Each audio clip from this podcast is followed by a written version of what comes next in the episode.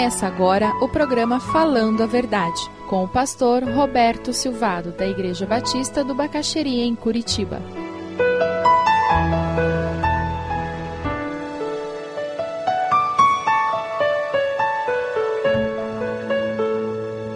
Moisés era um líder do povo judeu. Ele assumiu um papel de intercessor, de alguém que ia orar para que o povo vencesse. E eu queria que nós víssemos uma situação bem específica em que o povo vai para a batalha, em Êxodo 17, e eles vão lutar contra os Amalequitas, e Moisés diz: Amanhã tomarei posição no alto da colina com a vara de Deus em minhas mãos. E ele disse: Eu estarei orando por vocês. Quando o povo de Deus descobre o valor da intercessão, a vida do povo de Deus é completamente diferente.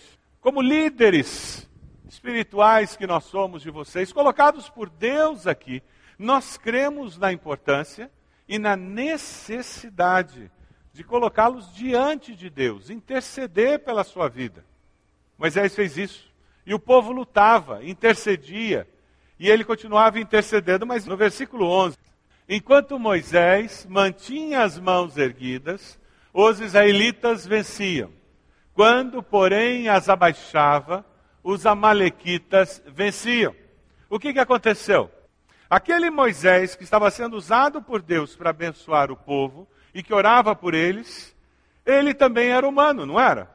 Ele também cansava.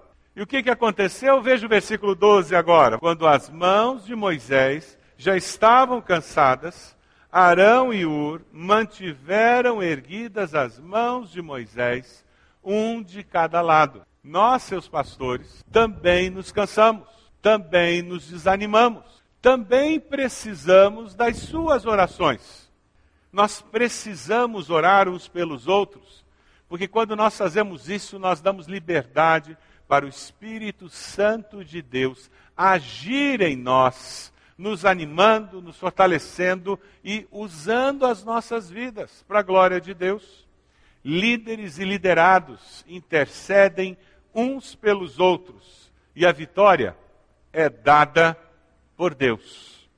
No versículo 13 do texto lá que relata a guerra com os Amalequitas, versículo 13 diz: E Josué derrotou o exército Amalequita ao fio da espada. Você tem orado pelos seus liderados? Você que é líder de célula, supervisor, coordenador, você que lidera uma área de ministério na igreja, você tem orado por aqueles que trabalham com você, sob a sua liderança?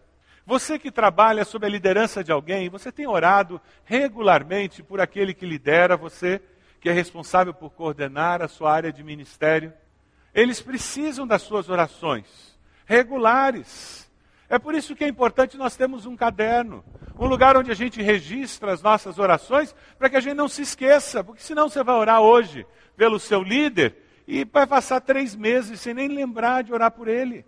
Pegue um caderno velho na sua casa, e ou então compre um caderno novo e comece a registrar as orações na sua célula.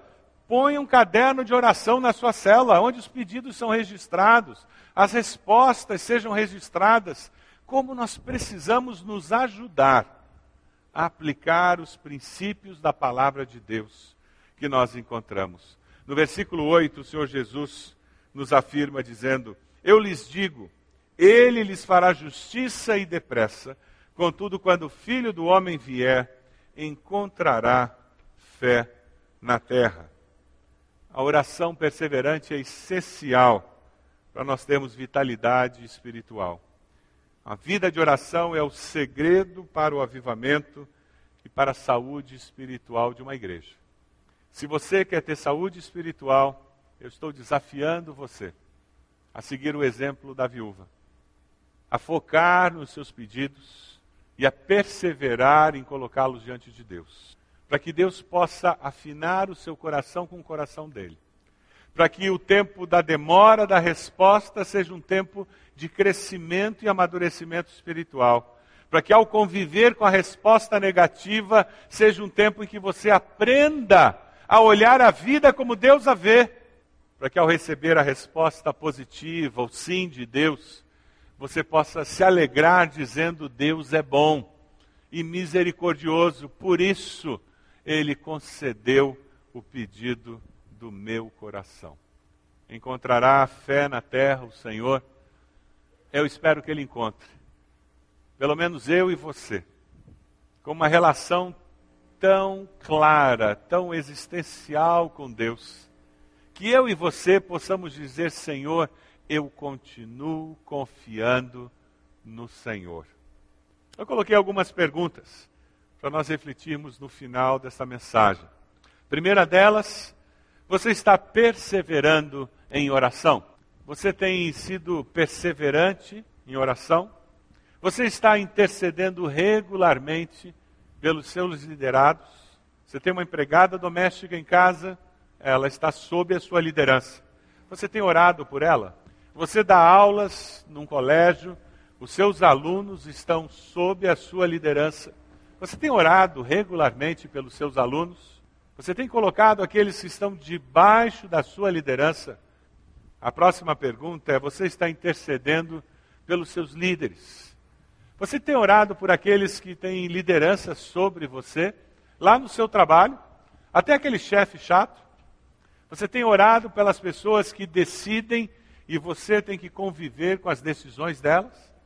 Você tem colocado essas pessoas diante de Deus, dizendo: Deus, ilumina, dá sabedoria, para que elas possam tomar decisões que não venham a criar uma situação difícil aqui comigo.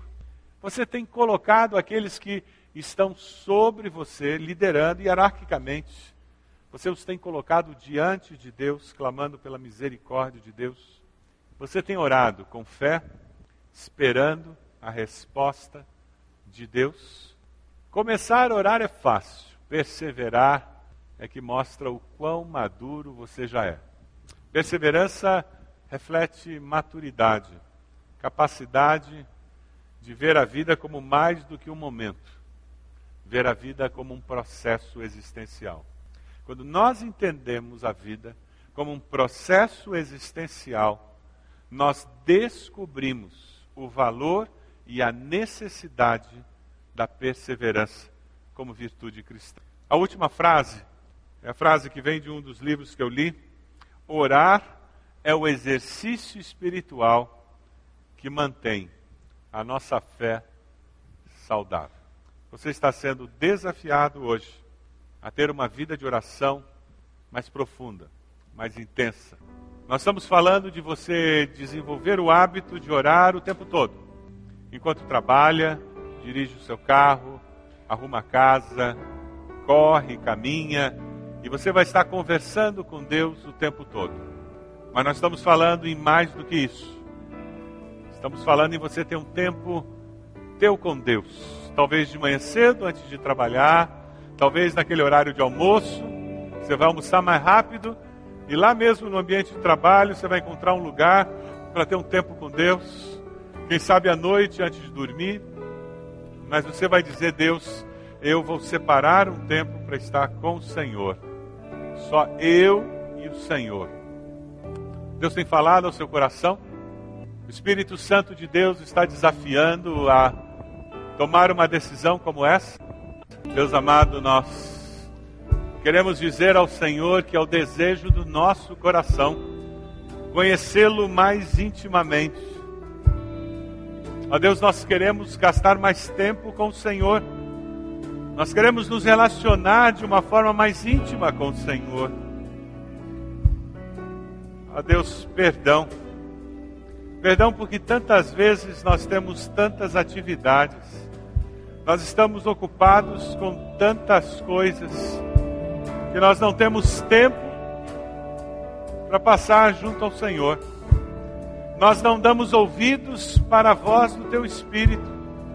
Nós estamos tão ocupados fazendo outras coisas que não damos a atenção necessária para o Senhor nos dizer o que o Senhor quer dizer.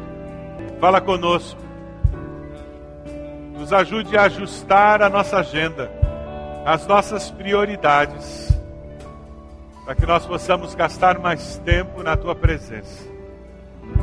Essa é a nossa decisão hoje, Senhor. Nós oramos em nome de Jesus. Amém.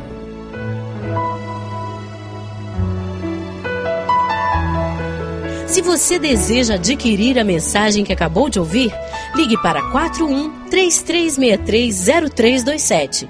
Mencione o título ou o dia da mensagem e envie um e-mail para vida@ibb.org.br.